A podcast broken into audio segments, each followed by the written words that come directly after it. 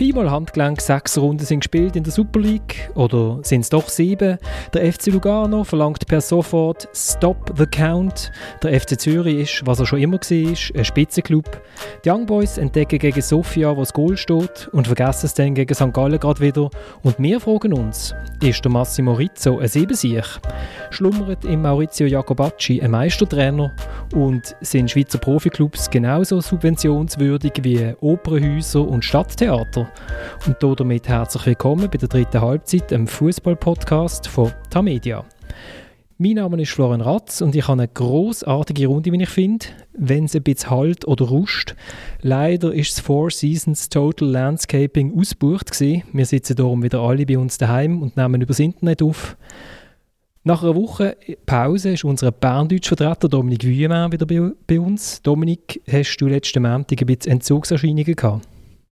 Nein, ich bin ja da durch einen neuen Wahlberner, der Kai, äh, hervorragend vertreten worden und äh, es war schön, gewesen, seine Stimme mal so zu hören, von dem her alles gut.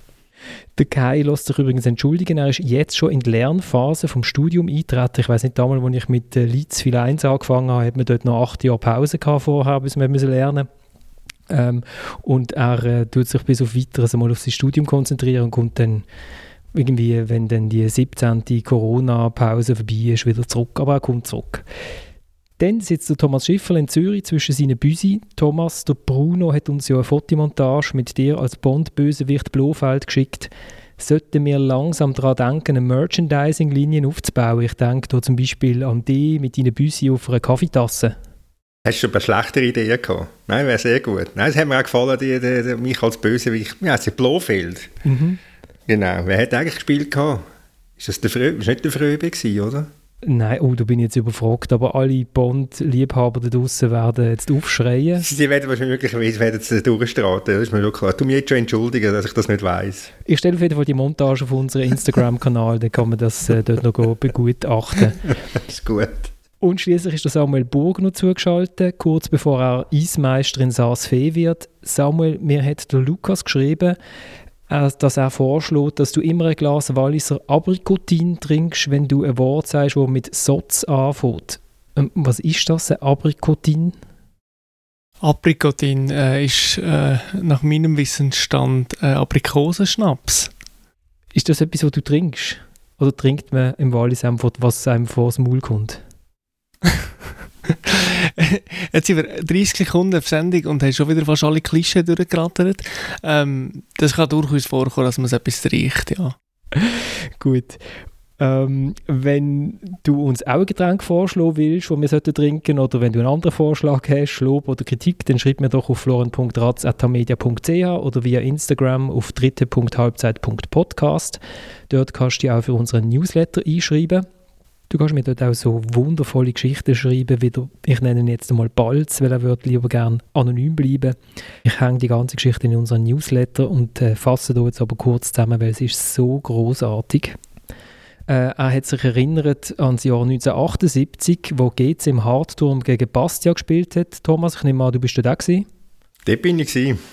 Und er war dort 14 gewesen und GC-Fan und ähm, ja, die haben eine super Idee gehabt mit einem Freund zusammen, und zwar, dass sie auf dem Stadelhofer Platz in Zürich gehen, gehen Tauben fangen, sie blau-weiß anmalen und sie dann zum Matchbeginn hinter dem Bastia-Goal aufsteigen.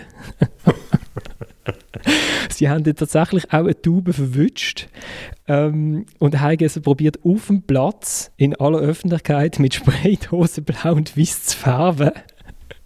Was ein bisschen misslungen ist, weil äh, auch resolute ältere Damen etwas dagegen hatten. Sie haben dann aber die ungefärbte Taube trotzdem in einen Sack gepackt und sie mit dem Tram in Richtung Hartum gefahren. Die, Ar die arme Taube, Taube hat sich entleert in den Sack, es hat gestunken, die Leute haben gemotzt. Und irgendwann dann vor dem Stadion haben sie dann die Taube äh, doch diskret irgendwann in eine Ecke gesetzt, wo ziemlich groggy ausgesehen hat. Und er hat uns die Geschichte geschrieben und seine, seine Kinder tut das aber noch nicht erzählen, weil er hat immer noch ein schlechtes Gewissen wegen der Tube. Also ich bedanke mich herzlich für die wunderbare Geschichte, die in seiner ganzen Pracht noch bei uns im Newsletter wird kommen. Und wir fangen doch am besten an beim äh, absoluten, absoluten Spitzenteam von der, von der Liga.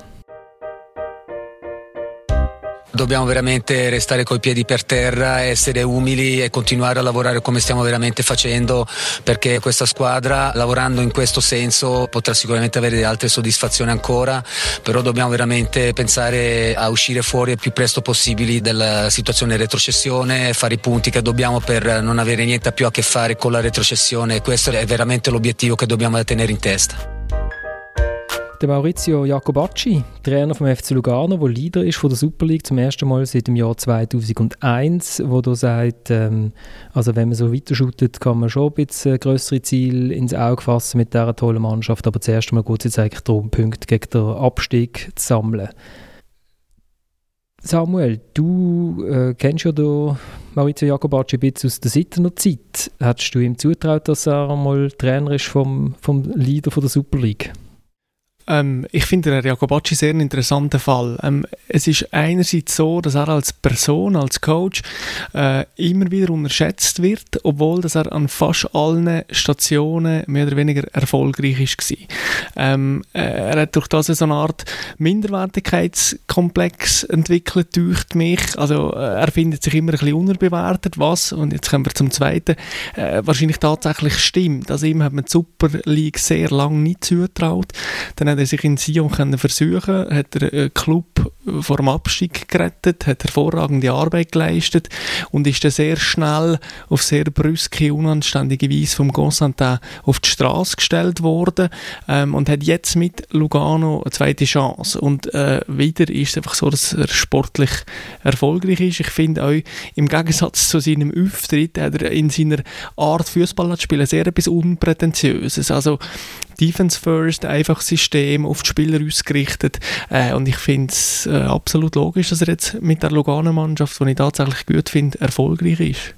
Du hast ihn ja besucht, Thomas. Oh, hast, du, hast einen Espresso getrunken mit ihm, glaube ich, mehrere Stunden lang vor einer Woche. Genau. Wie, wie, wie hat er auf dich gewirkt dort?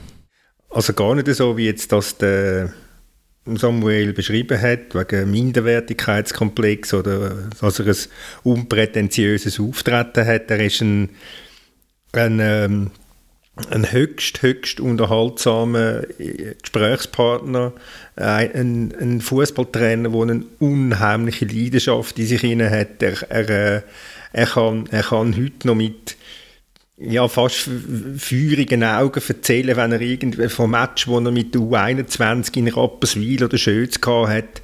Das ist, das ist wirklich, ähm, ja, das macht, das macht ihn richtig sympathisch und er hat ein ganzes, ganzes normales Auftreten. Ich habe ihn auch vielleicht ein bisschen aus der Ferne vielleicht ein bisschen falsch eingeschätzt gehabt. Aber ich spüre auch gar nichts bei ihm von irgendeinem Minderwertigkeitskomplex oder so sondern was eben einfach bei mir auffällt, ist, er macht die Arbeit und er geht dorthin arbeiten, wo es ihn gerade braucht oder wo er gerade einen Job findet. Also er ist sich für nichts, für nichts stolz. Also er ist auch, eben, er geht U21 von Gosia übernehmen, er geht auf Bellinzona in Irrtum vorbehalten Promotion League.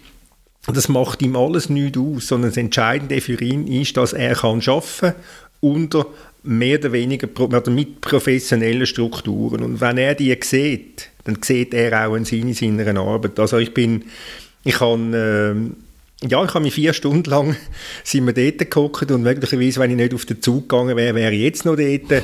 Aber, und er auch. Also er hat, äh, es ist wirklich sehr angenehm mit ihm, muss ich ganz ehrlich sagen. Am Match wäre er aber schon gegangen, oder? Ähm, möglicherweise hätte er das schnell unterbrochen und hätte das Ferncoaching gemacht.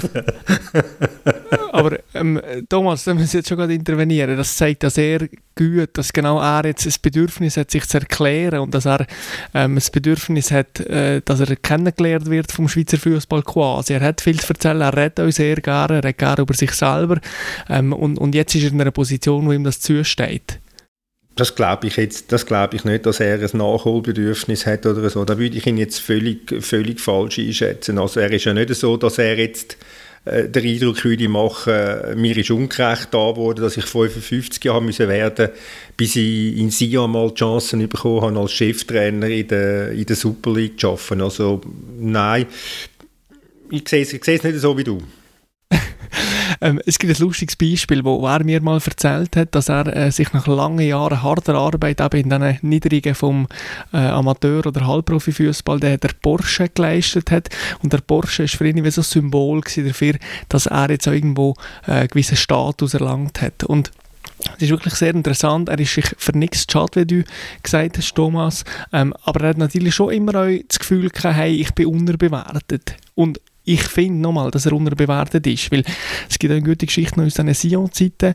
Ähm, da ist äh, in der Saison vor ihm ein Brasilianer, gewesen, ganz junger, äh, ein völliger Irrläufer auf dem Platz, äh, ohne Anbindung an das Team und dann ist der Jacobacci gekommen und hat uns dem Brasilianer äh, etwas gemacht. Der Brasilianer heißt Mateus Cunha, spielt mittlerweile bei Hertha Berlin, hat 22 Millionen Transfer hinter sich und ist jetzt erstmal für brasilianische Nazi aufgeboten worden. Und man muss sagen, der Cunha ist über den Jacobacci äh, irgendwo mal vorgepresst und hat den FC Sion quasi vor dem Abstieg gerettet. Ähm, also Jacobacci kann arbeiten mit Leuten. Dominik, hast du auch noch irgendetwas, was du zum äh, Jacobacci beitragen kannst? Ja, also wenn ich jetzt ein bisschen zugelassen so ein bisschen das mit dem Windenwertigkeitskomplex, wo sich der Thomas und Samuel nicht ganz einig sind, ist mir aber in Sinn gekommen.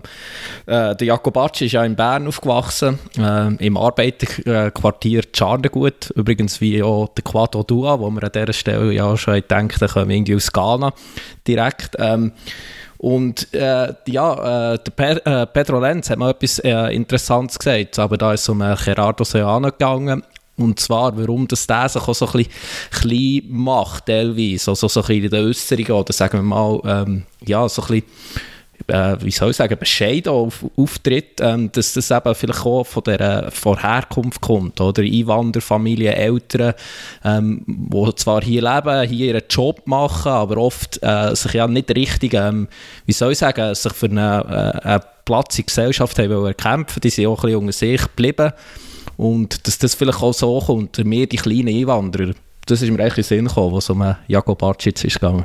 Also du meinst jetzt, dass du ja, Jakob Arcic sein Auftreten mit, mit seinen Eltern zu tun hat? Ja, einfach genau. Ähm, eben Eltern, die, äh, ja, ich weiß nicht, in den 60er, 50er Jahren in die Schweiz kamen, wie viele Familien dann, ähm, Arbeiterfamilien aus Italien, aus Spanien, aus Portugal und so weiter. Und ja, dass man einfach hier war, um den Job zu machen, aber ja, ähm, bei Pension, dann ist man wieder heim in die Heimat. Ähm, ja, noch ein ganz anderes Verständnis gehabt, vielleicht auch als jetzt die Einwanderer haben und dass sich das dann eben vielleicht auf King hat übertragen. Also ich, so an der Pressekonferenz, ich finde eben auch, er, er macht sich eher alles so klein, er ist, er ist ein ganz Liebe. Ähm, mir denkt, er redet auch fast besser Italienisch, als er ähm, Deutsch redet. Also er hat ein einwandsfreies Berndeutsch, so ist es nicht. Aber mir denkt, er, dort steht es sich manchmal fast so ein bisschen im Weg, wie er artikuliert, zumindest ähm, wenn er in ein Mikrofon redet. Also nur wegen, wegen Porsche noch schnell. Also ist, Samuel, er ist also mit dem Velo am Bahnhof in Bellinzona vorgefahren. Das ist doch vorbildlich, so aus ökologischer Sicht. Findest du auch, gell? Es ist lustig, es hat mal eine Teleclub-Sendung äh, wo er eingeladen war. Da haben wir ihm da während der Sendung, er ist frisch entlassen worden, in Sion, äh, auf, auf sehr eine, eine unanständige Art, muss man sagen. Ähm, und da war er in der Sendung gewesen, und ihm sind verschiedene Fragen gestellt worden, so zum aktuellen Fußballbetrieb. Und er hat eigentlich mit jeder Frage geantwortet, ja, ich habe hervorragende Arbeit geleistet. Und das ist inhaltlich richtig gewesen, nur hat es nicht zu den Fragen gepasst, die ihm gestellt worden sind. Und ich finde das sehr interessant interessant, Dominik, was du gesagt hast mit der Herkunft. Das ist natürlich hm, viel interpretiert jetzt, aber ich finde, der entscheidende Punkt ist schon seine fußballerische äh, Emanzipation und, und die hat er jetzt geschafft. Und ich glaube, das ist ihm schon ein bisschen schwer aufgelegen, dass er überall erfolgreich ist und dass er in sich selber einfach sehr großes Potenzial als Trainer gesehen hat und das aber von uns nie so ist angenommen worden. Das Auftritt habe ich auch gesehen und der ist sicher nicht speziell glücklich gewesen. und ich glaube einfach, dort ist, dort ist der, der tiefe Frust hat aus ihm herausgesprochen, dass er entlassen worden ist und äh, er kämpft ja bis heute noch um 10 Monatslöhne als Abfindungen wegen dieser Entlassung, also zusammen mit dem, was gegen den Constantin. Aber was man vielleicht auch noch muss sagen, also er hat definitiv, bevor wir jetzt hier da zum Trainer des Jahres erklären, also ich bin der Meinung, er hat schon Limite als Trainer. Eben, äh, der Fußball, den er lässt, spielen ähm, ist, äh, ist ziemlich einfach gestrickt. Ähm, der ist, passt jetzt so hervorragend zu Lugano, darum machen sie auch, seit er eigentlich dort sind, ähm, äh, oder haben sie zumindest eine, eine gute Bilanz, sind jetzt so nach sechs Spielen erst, aber ähm, ja, also da ist jetzt so nichts Revolutionäres dahinter, ähm, es ist jetzt auch nicht so attraktiv. Oder Limite, also er ist Trainer vom FC Lugano, das ist ja eine Limite per se. ja klar, klar, aber ich, ich glaube, ähm, also... Und das ist ja sein Problem, dass er wie noch nie die Möglichkeit bekommen hat, äh, eben vielleicht mal mit sich als IB-Trainer zu probieren, wo der Limite als Trainer effektiv eher äh, klar würde wären. Also mit Lugano bist du ja per se mal limitiert, aber, aber ich finde ja schon auch, also das ist ja etwas, was zum Beispiel einem Urs Fischer in Basel vorgeworfen worden ist, oder? Da haben wir gesagt, ja, er hat Limiten als Trainer, dabei ist der Urs Fischer ganz offensichtlicher Trainer, der äh, sein Kader anschaut und dann äh, sagt, ja, was kann man mit dem Kader shooten und äh, das dann auch erfolgreich umsetzt, was er jetzt bei Union Berlin macht. Und der äh, Maurizio Jacobacci macht das jetzt in Lugano. Was mich schon schnell würde interessieren, können die das durchziehen? Ich habe ich ha so auf die Zahlen dahinter mal geschaut, also die erwartbaren Goal, das ist ja auch eben ein bisschen Spielerei, aber es sagt einem doch ein bisschen etwas, in welche Richtung dass die Mannschaft sich bewegt. Und dort ist Lugano schon immer, also die, die gewinnen ihre Match nicht, nicht einfach durch, nur durch pures Glück, aber ich sage jetzt mal, die Marge ist sehr, sehr klein, oder? Also im, im Schnitt ähm, würde der Computer erwarten, dass Lugano irgendwie 0,2 Goal mehr schießt als der Gegner pro Match. Und äh, jetzt gegen Lausanne, wo sie einzeln gewonnen haben, ist die Chancenauswertung bei sagenhaften 100 Prozent Das ist, äh, also es passt im Moment, glaube ich, einfach sehr viel zusammen. Also wir müssen uns sicher nicht darauf einstellen, dass Lugano Meister wird. Das, das, das glaube ich auch nicht. Und ich glaube auch nicht, dass, dass der Maurizio Jacobacci gerade ja äh, Trainer des Jahres wird beim, beim Dominik, weil dort ist ja schon der Marc Schneider gesetzt gewesen, oder wohl abgestiegen war. Also die Gefahr ist schon gebannt. Genau, genau, der hat er auf Lebzeiten, ja.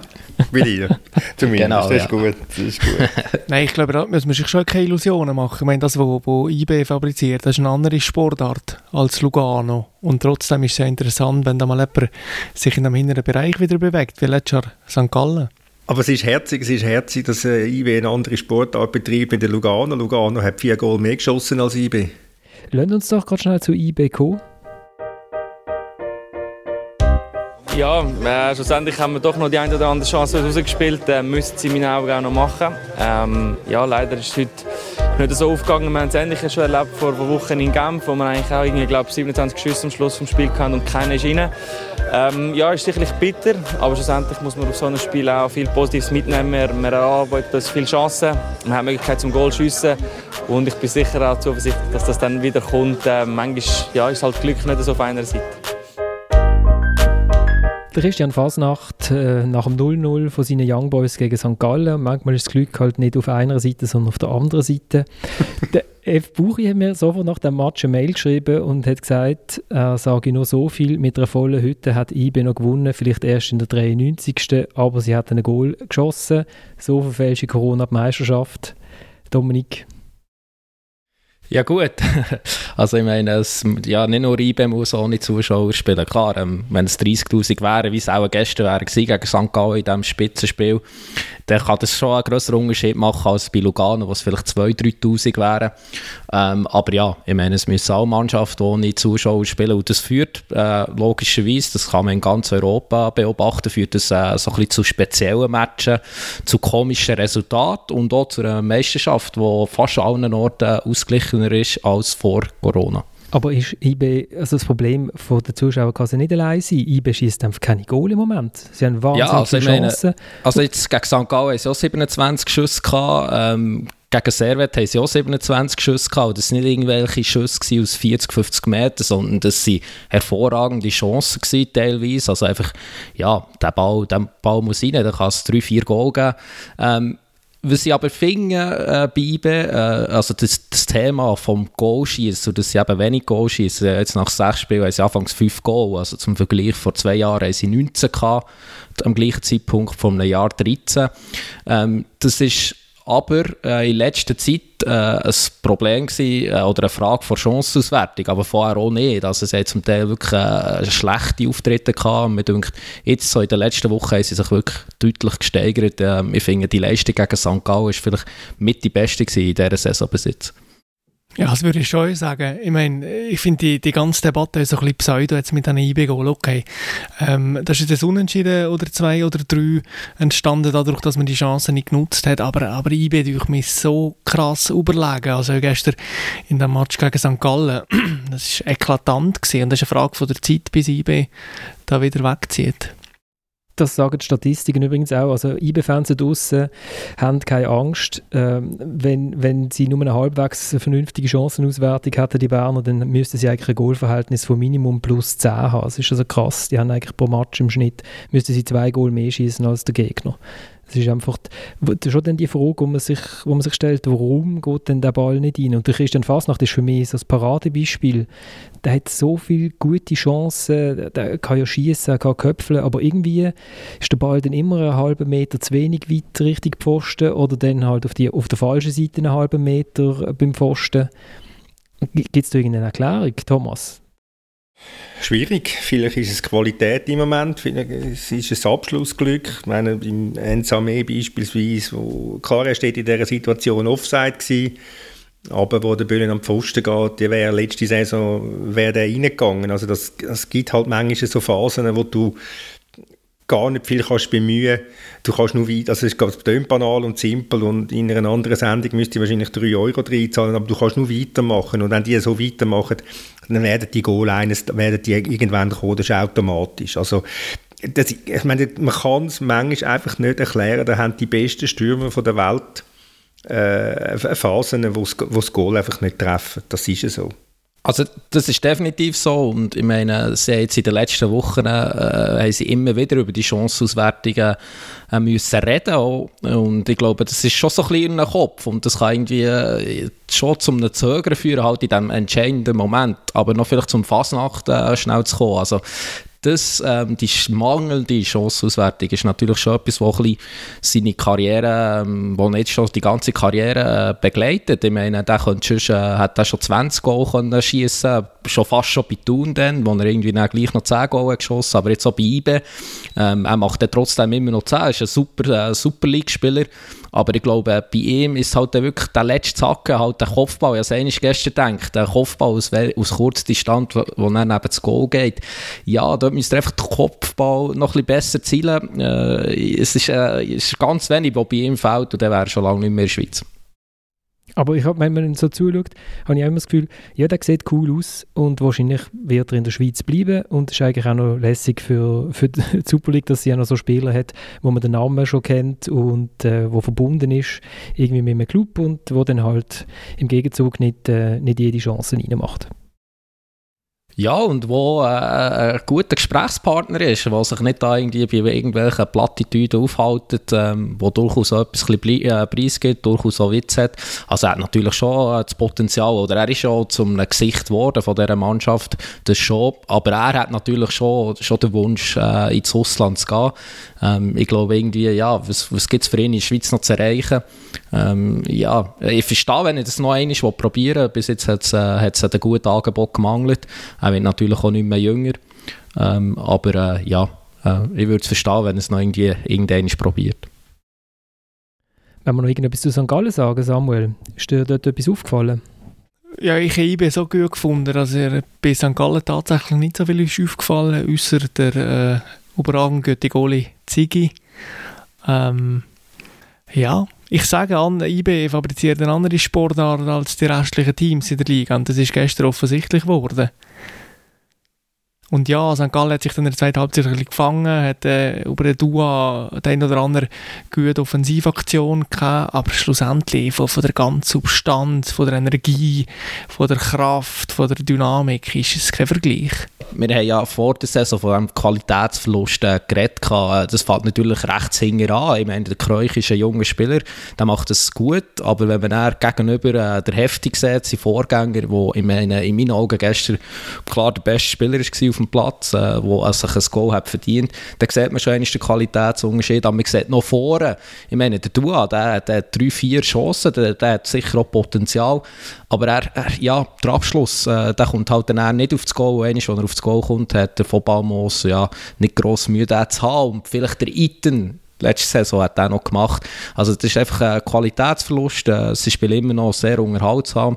Sie sind eine gute Mannschaft, aber ähm, ja, ich meine, das, das, ist jetzt halt einfach gestern auch wieder augenfällig geworden, dass sie nicht mehr die gleiche Substanz und Qualität haben wie letzte Saison.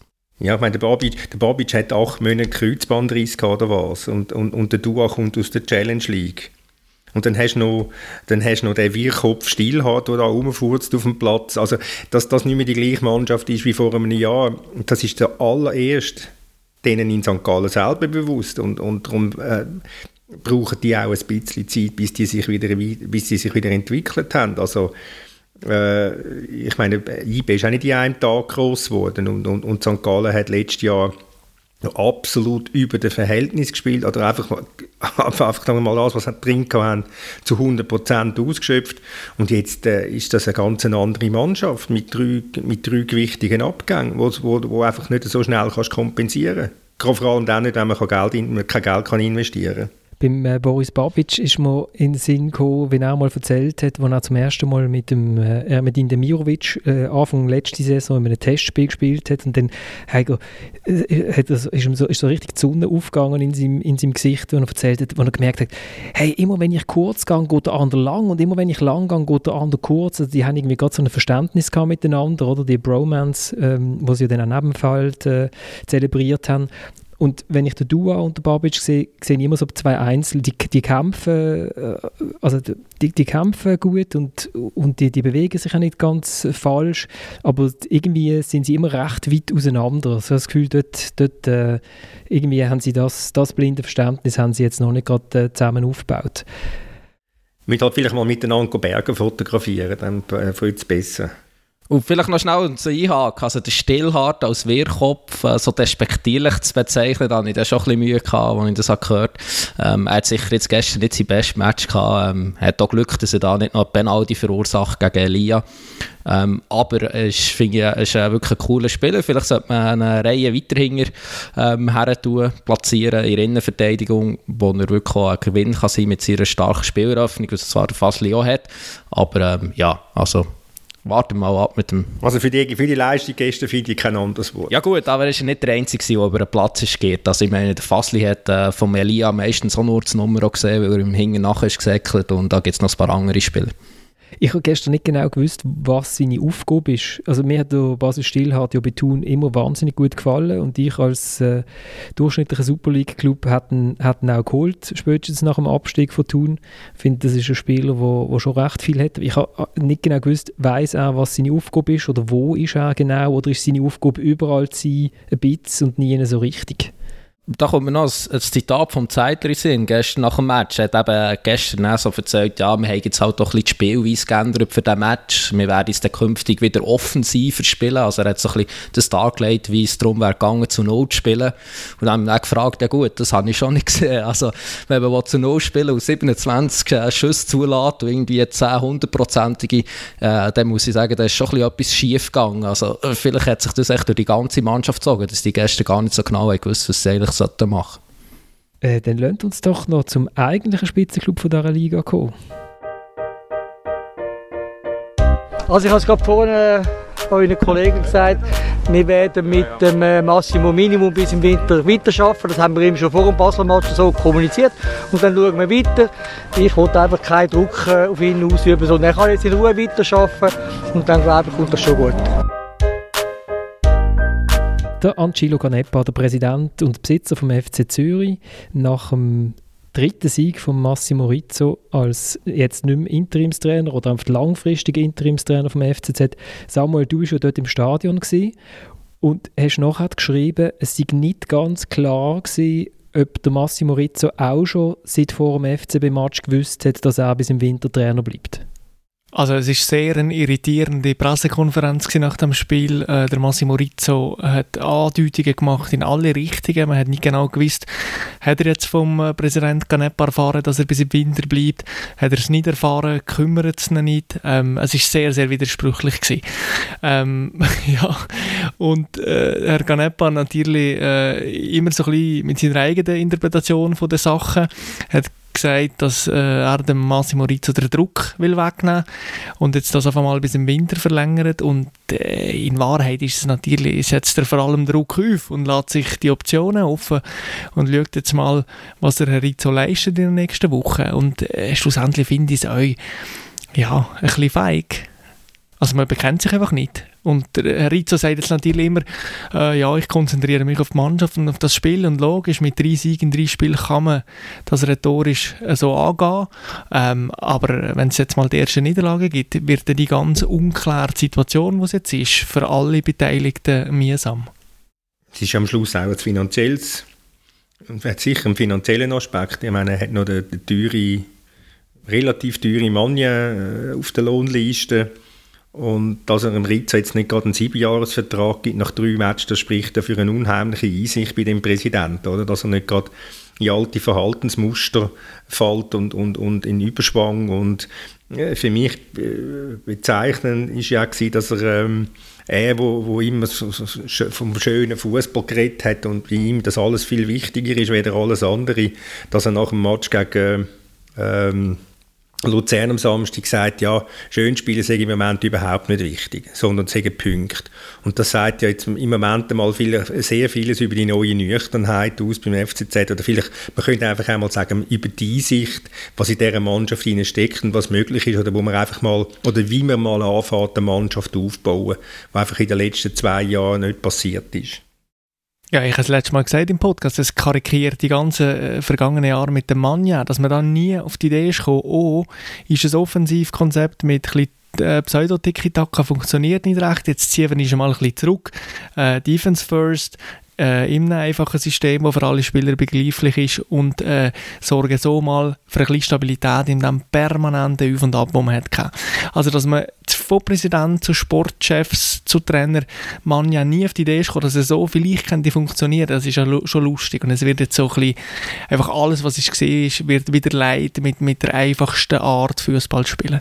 Mit einem 4-4-2-System, mit Solidität, mit äh, ja, mit einem Fundament hinten. Und, und äh, das Paradox ist doch auch, in der Super League längt das einfach. Also wenn man einigermaßen durchschnittliche Mannschaft hat, mit noch ein, zwei äh, Figuren, die etwas über das können leisten und in der Super League äh, eben ein Fundament hat, dann ist man das schon bald tatsächlich ein Spitzenklub in Anführungszeichen, wie der FCZ sich auch selber sieht. Das sagt ja das Beispiel von Lugano, um noch schnell einzuhaken. Also, das ist auch das, was ich vorher auch sagen auch ein bisschen zu den Limiten von Jacobacci. Also eben, sie machen momentan das Einfache gut und da ist man schon ziemlich weit vorne in dieser Liga. Das ist mir im Fall auch, das haben wir auch aufgeschrieben bei den Notizen für die Sendung. Man glaubt wenn man es zulässt, gar nicht, dass ich äh, mir manchmal etwas, äh, ich etwas vorbereite. Aber ähm, ist es vielleicht auch ein Zeichen dafür, dass die Liga halt, ähm, es ist jetzt spannend, das Zeug ist noch zusammen, aber dass sie halt an Qualität verloren hat, wenn zwei Teams jetzt in den letzten Match die sind, die am meisten Punkte geholt haben, die halt einfach das erste Mal auf Defensive setzen und erst in zweiter Linie sich mal gegen Führen orientieren. Und, und und die anderen Mannschaften haben dann wie halt einfach die individuellen Mittel nicht, um äh, so tiefstehende Blöcke zu durchbrechen. Ja, ich wäre jetzt mal noch ein bisschen zurückgehalten mit gerade grundsätzlichen Erkenntnissen. Ich meine, es ist eine komplizierte Meisterschaft. Ich meine, Basel spielt vier Wochen nicht. Nachher haben sie äh, zwei Matches in drei Tagen. Nach dem zweiten Match jummert der Trainer schon, äh, wie die Spieler müde Beine haben.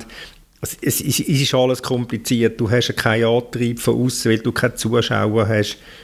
Ja, dass, dass im Moment, dass im Moment äh, mal zwei sehr solid stehende Mannschaften die meisten Punkte machen. Das ist, das ist, das ist so, aber auf Dauer wird sich Qualität durchsetzen und, und dann, ich meine, vor einem Jahr ist das, ist das plötzlich eine super Meisterschaft gewesen, weil, weil St. Gallen vorne mitgespielt hat. Vielleicht passiert auch dieses Jahr irgendetwas äh, Ähnliches und es hat natürlich auch einen Eindruck gemacht mit St. Gallen, mit der Atmosphäre im Stadion Und jetzt einfach nochmal, die Atmosphäre ist überall weg. Ich meine, den Match gestern würde man ganz anders anschauen, äh, wenn das ein, ein, ein 4-1 geworden wäre mit 30'000 Zuschauern, also zwischen IB und St. Gallen beispielsweise, dann würde man gar nicht davon reden, äh, von Qualitätsverlust oder so. Oder hätte man die Argumentation nicht. Vielleicht nochmal für das zurückzukommen, eben äh, defensiv kompakt, einfaches System. Es ist einfach so, dass die Vergangenheit im Schweizer Fußball zeigt, dass die Trainer, die so ein bisschen hipstermäßig unterwegs waren und da einen eigenen Approach reinbringen wo, wo das Ganze so ein bisschen feutonistisch betrachtet haben ähm, und, und irgendwelche skurrile Aufstellungen und taktische Formationen gewählt haben, die sind eigentlich alle gescheitert. Also ich erinnere mich an einen Gabri in Sion zurück, der hat Tiki-Taka von hinten rausspielen, ist total gescheitert. Murat Yakin nachher mit einem sehr eigenartigen System ebenfalls. Tramezzani mit fünf Verteidiger und Catenaccio ebenfalls. Ähm, Manja in Zürich ebenfalls. Äh, Zeidler in St. Gallen so ein bisschen die Ausnahme von der Regel. Und sonst sind tatsächlich in den vergangenen Jahren die Trainer erfolgreich gewesen, die pragmatischen Fußball haben spielen, die sich angepasst haben an ihr Team und wo, wo sich einfach bewusst sind, dass der Schweizer Fußball als ähm, ja, Entwicklungsliga, wo viele Spieler wieder abgeht, wo viel Transfer passieren, wahrscheinlich auch nicht gemacht ist für, für ein langanhaltendes äh, taktisches Konzept wo, wo wahnsinnig kompliziert ist durchzusetzen. Also der Murat Jakin ist aber in Basel, dem ist damals in Basel jetzt nicht gerade vorgeworfen worden, dass er ein zu moderner äh, Laptop-Trainer sei, der zu offensiven Fantastereien neigt. Ja, und der Tramezzani auch nicht. Also, und ähm, ich meine, der ist auch nicht gescheitert jetzt in der Rückrunde. Ich meine, der hat äh, eine Mannschaft, die ziemlich sicher wäre abgestiegen, hat er völlig äh, stabilisiert ja, und noch nach vorne geführt. Also, ich weiß es, du Mensch, aber du hast jetzt äh, zwei, drei äh, Trainer noch in die Auflistung reingebracht, die eigentlich ganz das Gegenteil davon sind, die eben auch ganz einen klaren Ansatz haben. Äh, der ist vor allem defensiv. Aber also ich habe es auch nicht auf Offensive beschränkt. Also kannst ja das, das Hipster-System kann es ja in der Defensive geben. Also einfach, wo, wo so ein bisschen ihre Ideen über die Spieler, die sie haben, stellen. Das ist ja so. Was ist ein Hipster-Trainer? Ja. Habe ich noch nie gehört, muss ich... Ja, jetzt Gut, man, lernt, man, man, lernt nie aus, man lernt nie aus. Hipster und Foltonistisch, man lernt nie aus. Also der Hipster-Trainer, das wäre der mit dem Bart. Haben wir einen mit Bart? Mit Schnauz? Der Assistenztrainer von Lugano hat doch so einen Hipsterbart gehabt, der da permanent ist ausgerastet. Der hat den Bart, glaube ich, schon gehabt, bevor das der Hipsterbart erfunden worden ist, oder nicht? Wahrscheinlich. Der ist, glaube ich, mit Bart geboren. Wenn ich ihn damals sehe. Das ist der, der immer ganz ruhig auf der Ersatzbank sitzt oder nie aufs Feld rennt und umeinander brüllt. Das ist der, was du meinst. Genau. Ja, wenn wir beim FCZ sind, auf der anderen Seite ist ja unser auf Platz 2 Tipp der FC, FC Luzern, wo vielleicht jetzt ähm, zum das, ähm, das Stichwort von Samuel aufzunehmen, der letzte Hipster-Trainer von der Super League auf der Bank hat. Mit dem äh, Fabio Celestini, wo man immer das Gefühl hat, ja, er, eben, er könnte seine Idee über, über das drüber setzen, was er eigentlich mit seiner Mannschaft kann, kann spielen kann also dort, wir sind ja eigentlich dir, beziehungsweise dir sind eigentlich so das Lobes voll über die Mannschaft, aber jetzt also sieht es langsam düster aus, oder? Also er hat jetzt, glaube ich, den Rekord vom FCZ gebrochen, oder? Bei wie vielen Matches ohne Sieg sind sie jetzt 13? Übergeordnet, glaube ich, in Luzern. Könntest recht haben, ja.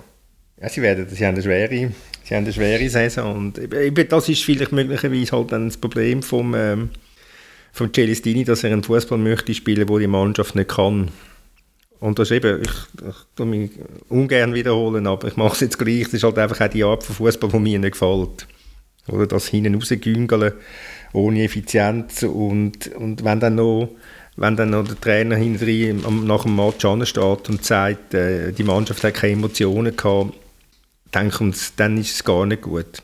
Das von der Emotionen. Er schiebt natürlich etwas auf, auf äh, irgendetwas von der äh, psychischen Konsistenz von der Mannschaft ab und bezieht sich nicht auf die Taktik. Und ich äh, in einem Spiel jetzt mal als erstes eher Gefühl gehabt, die Mannschaft weiß nicht, wir spielen gegen den FCZ. Klar, es ist gegen sie gelaufen, alles zusammen, ähm, aber das wollte ich auch noch sagen. Also, ähm, ich meine, sie haben jetzt so ein Spiel frei wegen Corona vor dem Match. Vorher haben sie unentschieden gespielt gegen St. Gallen, wo sie nicht so schlecht haben gespielt. Sie haben, in Bern haben sie sich gut verkauft. Und ich glaube, jetzt der Match am Samstag, ja, der ist, der ist von A bis Z in die Hose ich finde, es auch ein bisschen Pech mit dem, mit dem Schiedsrichter, mit der Schiedsrichterentscheidung. Ähm, ja, die Doppelbestrafung äh, bei 11 Meter, die gibt es ja noch, die ist so halb mal ähm, ähm, ja, abgeschaffen worden und ich finde, jetzt in diesem Fall hätte man es können bei einer gelben Karte belassen äh, für Lukas Alves und der wäre gut gewesen und so ist natürlich, ich meine, es ist so Abend, wo alles gegen die läuft, dann hat es auch keine Zuschauer und irgendwann ist es einfach für Abend, ja. Also für die Goalie ist sie aufgehoben worden, oder? Doppelbestrafung. Wenn, jetzt Lukas Alves, wenn der Lukas Alves jetzt schnell die Goalie-Händchen angezogen hat und dann umbölzt hat, dann hat es Penalty gegeben und Gel. Aber ist es aber nicht, wenn man, wenn man probiert, den Ball, also fair und nicht irgendwie einen Schubs und keine Chance auf den Ball, ähm, ist es dann nicht auch gelbe Karte oder ist sich, bezieht sich das wirklich nur auf, äh, auf einen Goalie? Irgendwo auf dem Feld draussen gibt es wahrscheinlich in 9 von 10 Fällen nicht einmal eine gelbe Karte. Gibt es einfach ein ganz normales Foul. Er, er, macht gar nichts Bösartiges. Nichts. Und für das eine rote Karte bekommen, da, habe ich, da muss ich ehrlich sagen, da habe ich einfach kein Verständnis. Absolut. Und nach 22 Minuten, und ich finde, das ist auch nicht gut für den Fußball. Da hat man auch wirklich so einseitige Matches. Ja, die FC Zürich-Fans und Ganepa und Co. haben Freude gehabt, aber für den Rest ist das einfach äh, nicht so cool zum Anschauen. In der ganzen Szene geht ja vor allem äh, etwas vergessen. Das ist die, her, der hervorragende Steilpass vom Warol Tazar auf den Blasch Kramer. Also, so etwas müssen wir zuerst mal spielen. Der Warol Tazar vor dem Match gesagt hat, dass er eben in Genf äh, äh, das Vertrauen vom Trainer nicht mehr gespürt hat. Offensichtlich spürt er es in Zürich. Aber er ist in Luzern. Schon noch erstaunlich. Irgendwie Stammspieler bei Servet, aber das Vertrauen hat er nicht gespürt. Okay. Ja, er hat, hat im, im Blick oder das erzählt, dass er mal nach einem Spiel irgendwie, ich weiß auch nicht, der ist auch rausgenommen worden zur Halbzeit und nachher hat der Trainer aber andere Spieler kritisiert bei der, äh, bei der Spielzusammenfassung oder bei der Nachbetrachtung und dann hat er gemerkt, dass er das Vertrauen vom Trainer nicht mehr hat. Bin ich ganz nachgecodet bei dieser, bei dieser Logik, aber offensichtlich ist es so. Er wäre also lieber nochmal zusammengestaucht worden, oder? Der Trainer hat vielleicht gedacht, ja, ich habe zur Pause rausgenommen, vielleicht hat er gemerkt, dass ich nicht so zufrieden war mit seiner Leistung, aber er hat es gerne nochmal gehört und dann wäre er bisher bleiben. Egal. Lasst uns doch noch zu etwas äh, bisschen schwerwiegenderem kommen. Konkret hat mein Departement den Auftrag, bis am 15. November zu analysieren, ob für den Mannschaftssport zusätzlich zu den Darlehen auch Affront Perdu-Beiträge gewährt werden sollen und allenfalls entsprechende Anträge an den Bundesrat stellen. Das ist die Schweizer Sportministerin Viola Amherd mit die letzte Woche, wo es darum gegangen ist, dass jetzt endlich die Kredite dann mal können bezogen werden von den Profiklubs in Eishockey und Fußball in der Schweiz und wo man, dich, wo man sich eben im Bundesrat äh, schon weitergehende Gedanken macht, eben Affront perdu Betrag oder wunderbar schön schweizerischer Begriff, ähm, Subventionen könnte man das auch nennen, also Geld, wo man von vornherein als verloren betrachtet. Ja, ist der Schweizer Spitzenfußball subventionswürdig? Wie eine, wie eine Trockenwiese in den Alpen oder wie ein Opernhaus in Zürich? Thomas? Das ist ein ganz schwieriges Thema. Äh, Fußballer sagen selbstverständlich ja. Wir sind das Kulturgut und sie versuchen über die Schiene zu argumentieren. Äh, sie versuchen zu argumentieren, dass sie sehr viel für den Nachwuchs machen, für die Integration von, von äh, ausländischen Kindern das ist, das ist, das ist alles richtig. Ähm, sie, sie, sie kämpfen natürlich gegen ein großes Problem und das ist halt das, ist halt das Image, dass der Fußball ein, ein, eine Hochpreisinsel ist und da jeder, der mit kurzen Hosen rumläuft, ein, ein Millionär ist. Das werden, da werden einfach die Plattitüden, werden einfach, wird der Schweizer Fußball, wird der Schweizer Fußball halt einfach nur sehr, sehr, sehr schwer äh, los und, und er wird er wird äh, nicht darum herumkommen, äh, halt sich, sich ein bisschen zu outen und, und gegenüber den Instanzen, wo sie das Geld wollen, äh, ihre, Löhne, ihre Lohnstruktur müssen offen zu legen. Das sind aber auch, das hast du ja schon gefordert in einem Kommentar, Florian, selber, das sind sie aber auch so, wie die Rückmeldungen sind, die ich habe, sind sie auch dazu bereit. Also das ist für, die, für sie absolut kein, also ist für sie kein Problem, also zumindest mit denen, die ich geredet habe. Und das werden sie auch müssen machen. Das heißt nicht, dass man gerade muss wissen, was der linke Außenverteidiger verdient, aber in welchen Grössenordnungen, dass die Spieler zahlt sind. Und wenn man das dann sieht, da gibt es natürlich, es gibt Ausreißer, äh, es gibt sehr gut zahlte in, in, in Basel, Bern, auch, äh, auch in Sion oder Zürich. Aber äh, es ist ja nicht so, dass der, der, der durchschnittliche Schweizer Spieler Millionen trägt. Also von dem Bild sollte sich vielleicht auch mal der ganz normale, der ganz normale Fan verabschieden. Und wenn, wenn, die Club, wenn die Club um Subventionen kämpfen, dann finde ich, abgesehen von dem, ist das eigentlich ein ganz normale, gute, legitime Recht. Das Drum kämpfen ist das eine, aber ob sie es auch sollen bekommen, oder? Dominik? Ja, ich, ich bin auch ein bisschen hin und her gerissen. Es ist wirklich ein schwieriges, ein schwieriges Thema. Äh, was sicher klar ist ähm, und was manchmal in dieser Diskussion ein bisschen zu kurz kommt, äh, ist tatsächlich auch wirklich äh, die Bedeutung von diesen Clubs. Und ich meine allgemein von den Sportclubs, also im Kanton Bern einem normalen Wochenende ohne Corona, ich meine, ja, da, das sind 50'000 Leute, die, die da mehr oder weniger unterhalten werden, wenn Langnau spielt, der SCB, ähm, die IB, äh, du noch noch und da sind Leute, die in, in, in das Stadion reinströmen. Also von, äh, von, von dem her hat es durchaus eine kulturelle äh, Bedeutung, auch wenn man das, äh, den Begriff äh, ein bisschen weit muss fassen vielleicht, um da auch die Sportclubs äh, reinzunehmen. Hankerum, ja, es ist eben so. Also, äh, es kann durchaus äh, gutes Geld fließen, auch in der Schweiz, aber ähm, das ist natürlich auch immer von Club zu Club verschieden.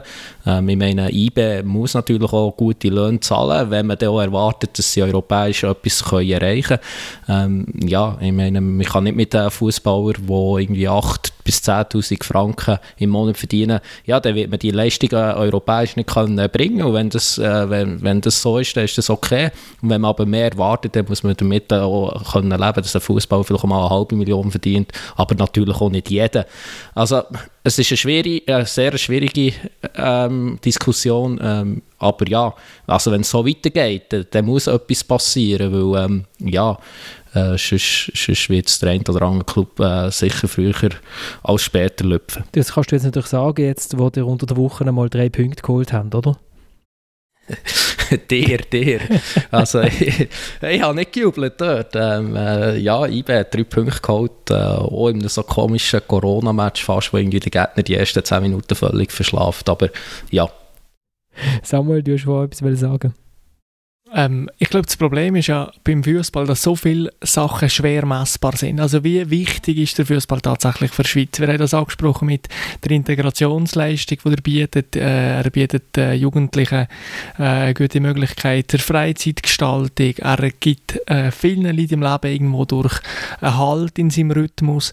Ähm, ich finde auch in der Schweiz, wo föderalistisch funktioniert, ist natürlich für Randkantone, das haben wir letztens in St. Gallen erlebt, aber auch im Wallis ist es so wie äh, ein imaginäres Auflehnen gegen die grossen Ballungszentren ist möglich für, für die Clubs am Rand. Also ich meine, äh, die Identität von der Walliser zum Beispiel hat sich extrem stark über die äh, ganzen gewonnenen Köpfinal definiert. Und das Aufkommen von den St. Galler ähm, im letzten Jahr, das haben wir am Arbeitsplatz gemerkt, davor haben sie nie etwas gesagt und plötzlich sind sie da so mit frechen Sprüchen um die Ecke gekommen im Büro und das hat natürlich auch damit zu tun, dass der FC St. Gallen dann irgendwie national von Bedeutung ist worden. Das finde ich extrem schöne, kleine äh, Sachen, die da über den Fußball passieren und für ein kleines Land, wo, wo so äh, im Grunde zersplittert ist, wo vier verschiedene Sprachen hat, äh, leistet der Fußball eine extrem große oder hat eine extrem große Bedeutung, finde ich. Nur ist das extrem schwierig messbar. Zusätzlich sind die ganzen Strukturen der Schweizer Clubs, das ganze Mäzenentum, wo noch an vielen Orten herrscht, die äh, undurchsichtige Geldfließ, ähm, es ist alles wahnsinnig nebulös und wenn aber die Clubs bereit sind, äh, die Sachen für Tisch zu legen, nicht per se öffentlich, weil das würde ja nur irgendwie die sozialen Debatte schüren, sondern aber der Behörde mindestens mal die Strukturen offenzulegen und sagen, ja, hey, hört hier, wir haben den Durchschnitt verdient hier äh, 8'000 Franken oder vielleicht 12'000 Franken, ja, wir haben einen drin, der 25 im Monat verdient, aber das ist irgendwo äh, berechtigt in einer Lohnstruktur, ähm, wo ein Leistungsprinzip Prinzip funktioniert in den besten Fall. Ähm, also wenn sie das offenlegen, dann muss es möglich sein, dass es Unterstützung gibt, wenn es nötig ist. Also ich stelle mir das gerade sehr schön vor, Samuel, wie du jahrelang im Büro gesessen bist und erst letzte, letzten Sommer so hast du gemerkt, oh, da sitzt ja ein. Ah, das ist ein St. Galler. Der hat gar nicht etwas gesagt und jetzt plötzlich, plötzlich sagt er, du holst mir auch einen Kaffee, oder? ja, genau so ist es ungefähr passiert. Also ich hatte so plötzlich das Vorleutes Gedöns am Arbeitsplatz von wegen St. Gallen und ich dachte, was ist jetzt los? Also ich als Randregionenvertreter von der Nordwestschweiz mit der Kleinchemie, gell, du? Mit der weltweiten Kleinchemie vor der Tür. Wir, haben keine Chemie mehr. Wir haben Life Science, Thomas, wenn ich das äh, ja, ja, festhalte. Ähm, ich als Randregionenvertreter aus Nordwestschweiz habe mit einem Grossrot äh, geredet, wo, wo äh, sich so Gedanken macht, äh, in Basel läuft auch etwas im Grossen Rot, ob man den FCB soll kantonal unterstützen soll. Und der hat gesagt, die Frage ist, äh, bei Subventionen ist etwas systemrelevant. Das ist auch so ein schöner politischer Begriff wie Affront perdu. Und äh, er äh, findet zum Beispiel, dass für die Region Basel ein FC Basel ja systemrelevant ist, gleich systemrelevant wie ein Stadttheater, dass das also eben einen Einfluss auch darauf hat, wie, wie die Region äh, außerhalb wahrgenommen wird, äh, dass das eine Klammerfunktion hat für eine Region. Und dann äh, wenn man dann so weit ist, dann müsste man sagen, ja, das ist subventionswürdig, einfach zu wählenden Bedingungen, oder? Und äh, ich, da gibt es ja ein paar Ideen, vielleicht eben nicht nur mit Lohnstruktur offenlegen, sondern vielleicht ähm, bekommt man auch noch irgendwie Geld für eine gewisse, für eine gewisse Lohnsumme. Man müsste wahrscheinlich auch definieren, wo das Geld genau anfließt. Und das wird dann wahrscheinlich schon wieder sehr schwierig. Also wenn ich jetzt wieder von meinem äh, lokalen Kleinclub ausgehe, wo Beteiligung in Indien hat, ähm, ist dann auch die Abgrenzung wahrscheinlich gar nicht so einfach, oder? Das ist wahrscheinlich jetzt einfacher bei einem, ich weiß nicht, bei einem FC Sion, wo man weiß, das ganze Geld kommt eh vom CC. Ähm, oder bei einem FC St. Gallen, wo man weiß, ja, die sind jetzt halt einfach die Shooter und haben einen ganzen Nachwuchsbereich. Also ganz so einfach wird es wahrscheinlich nicht.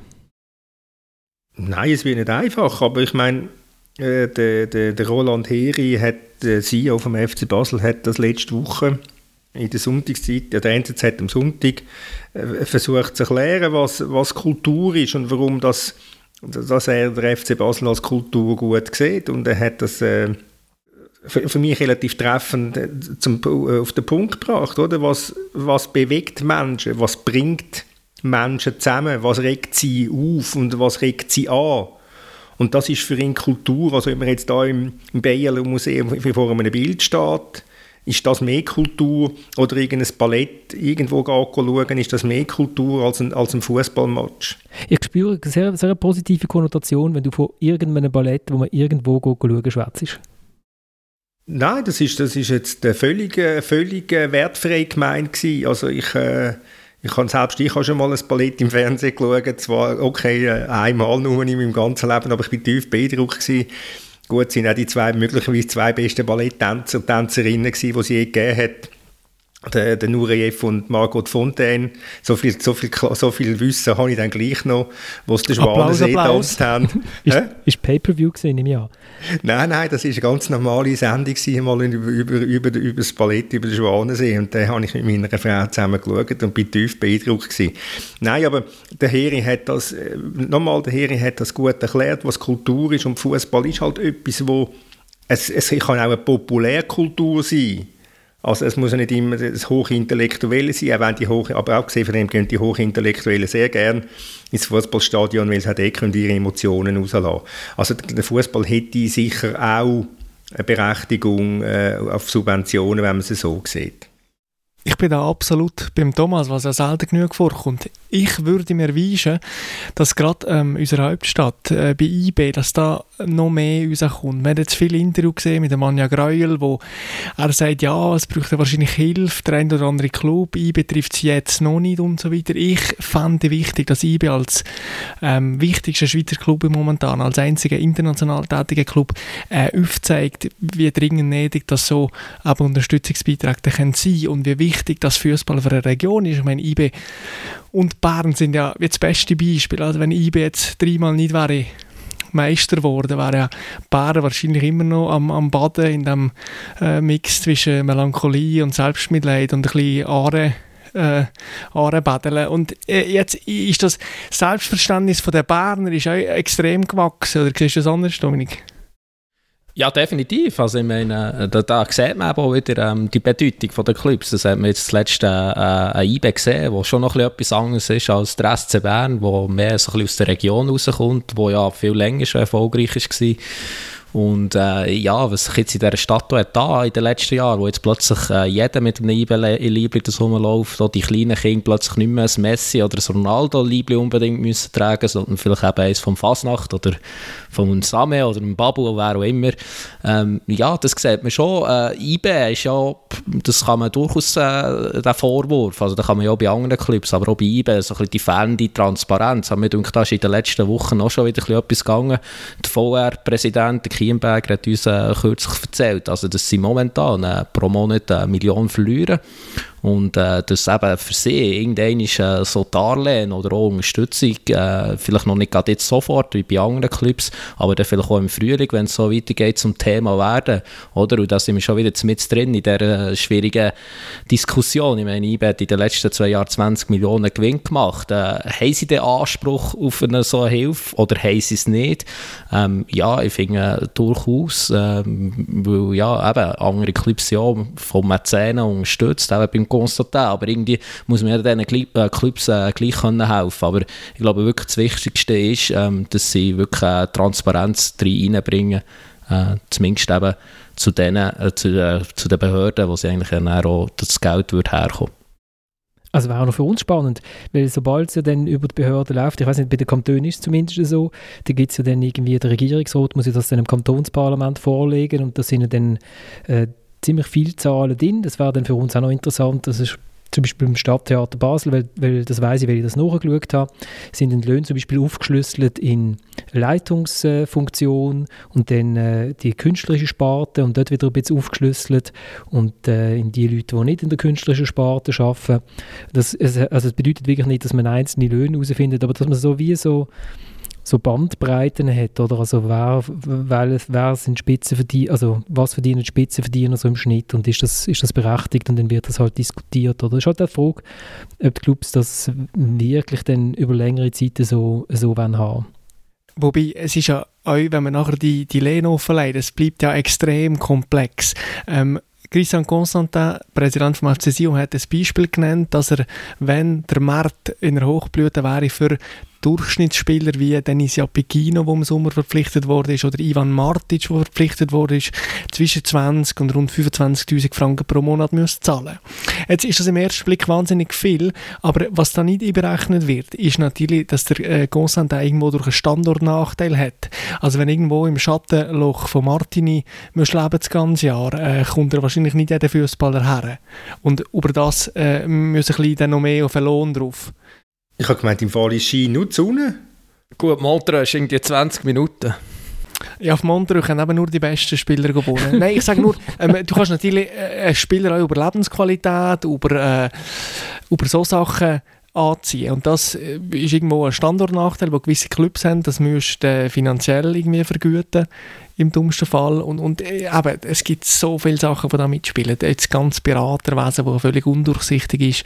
Ähm, bin sehr gespannt, was dann alles passiert. Also auf, äh, auf Montreux das, ist das irgendwie in der Gemeinsatzung drin, dass nur gute Fußballer einen Wohnsitz nehmen dürfen dort? es wird mindestens vom äh, Christian Constant erkannt gehabt, dass in seine Wohnungen nur die dürfen, die er jetzt für besonders äh, Unterstützungs Wert halten. Also der Beitim Kasami hat in Montreux gewohnt, das, das wissen wir, glaube ich, oder? Genau, Theophanis Gekas hat auch in Montreux gewohnt, Salatic hat, glaube ich, auch in Montreux gewohnt, bin ich mir ganz sicher. Aber es ist einem schon noch erlaubt, als Sion-Spieler auch auf dem, sozusagen auf einem freien Wohnungsmarkt sich umzuschauen, oder ist das schriftlich festgehalten, dass man nur beim Konstantin mieten darf? In den 90er Jahren war der Jean-Paul Bricker der einzige Spieler, der außerhalb der Stadt Sion hat wohnen äh, nämlich in St. Niklaus im Oberwallis. Und er ist immer mit dem Auto äh, zur Arbeit pendelt. Und alle anderen haben vom alten Präsident Lusier verordnet, in Sion müssen wohnen. Schön. Das ist doch schön. Das ist wie in Basel-Stadt, wo die Chefbeamten alle im Kanton Basel-Stadt wohnen, damit sie die Steuern dort zahlen. Ähm, Jetzt sind wir gerade bei der Stundenmarke. Das ist doch schön, ich, wenn man sich aufregt. Was, wie Thomas, wie hast du Kultur definiert? Es regt auf oder es regt an? Genau. Also da habe nicht ich kann zitiert, ich habe den Roland Heri zitiert. Gut, also laut dem Roland Heri können wir uns eigentlich überlegen, ob wir uns jetzt gerade für Subventionen anmelden tun.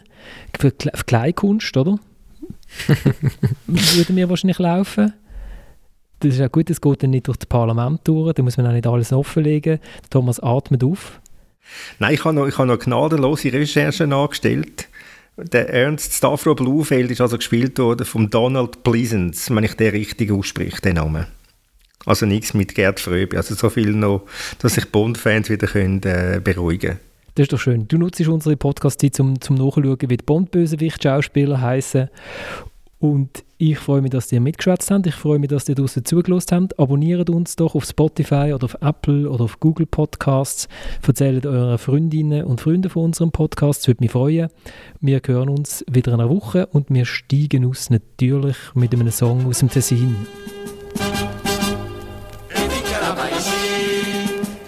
questo